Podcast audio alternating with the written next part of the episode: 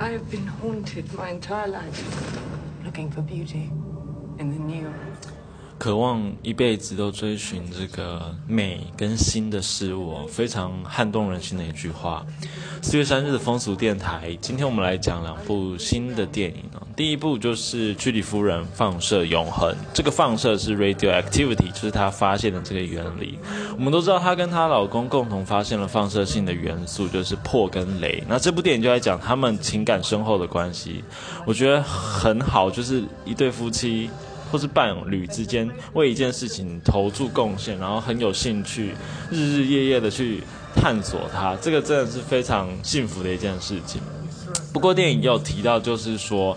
她的老公意外身亡嘛？那悲痛的玛丽，她怎么样继续的为科学去努力，而且赢得第二座的诺贝尔奖？她不仅是第一位赢得诺贝尔奖的女科学家，她还赢得了两座，就是化学奖跟物理奖都有得到，非常厉害。那究竟她这个撼动世界伟大发明背后有什么爱恨交织的这个人生啊、故事啊，都是期待在这个电影里面可以看到的。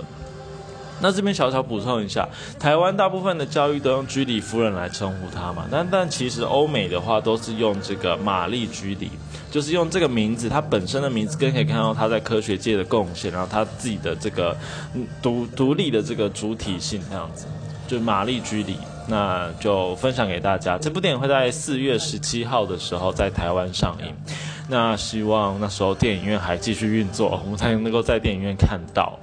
那第二部要介绍的是，也是跟性别有关系，跟女性有关系。女生我最美，声是声音的声。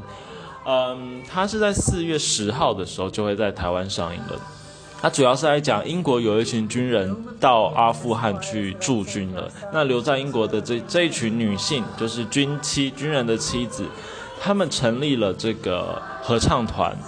那它里面有一句话，我觉得还蛮有道理。他说：“我们成立合唱团不是为了打发时间，而是能能够让声音被看见、被听见这样子。那这个声女女生的声哦，那不过就是如果你是用更高轴线去看的话，比如说军国主义，诶，为什么这个欧美强权要侵略或者是报复另外一个国家？然后这中间的利益是谁？然后有没有国族主义的成分在里面？”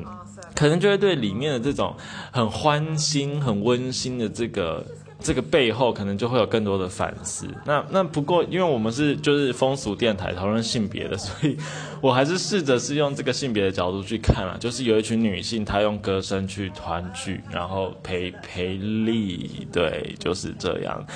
呃，不过如果你是对这个声音音乐很有兴趣的话，应该在这部电影里面可以有很多上很很多耳朵上的享受了。那也是很推荐，就是去去电影院去听去看这样子喽。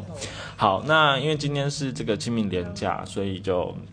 就讨论电影，然后分享给大家，然后，嗯，就预祝大家清明节快乐。诶，它是可以讲的哦，因为我去研究一下，这个清明节啊，在古代其实是除了祭祖上山去祭祖之外，也是踏青的一个一个佳节啦。那这个清明节也刚好是这个春天开始欣欣向荣这个时刻。